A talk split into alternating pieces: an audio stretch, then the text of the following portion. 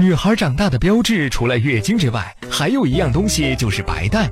白带是一种白色粘稠的液体，它是阴道的润滑剂，也是精子的游泳池，能帮助精子顺利游入子宫。它也是天然的抑菌剂，能抑制各类致病菌的生长。白带在不同时期会呈现不同的状态。一般在两次月经中间，这时的白带量多、透明，像蛋清一样具有粘性，并能拉成丝状。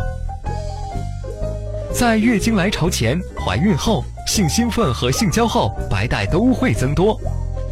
在排卵后，白带会变得量少、稠厚。当你过了更年期绝经后，白带会变得稀少淡薄，阴道会日渐干燥，甚至完全没有白带。正常的白带应该是乳白色或无色透明，略带腥味或无味。如果你的白带出现发黄、发臭等症状，说明你的身体可能出现问题了。所以说，白带也是身体的风向仪，一旦身体出现异常，就会发出信号。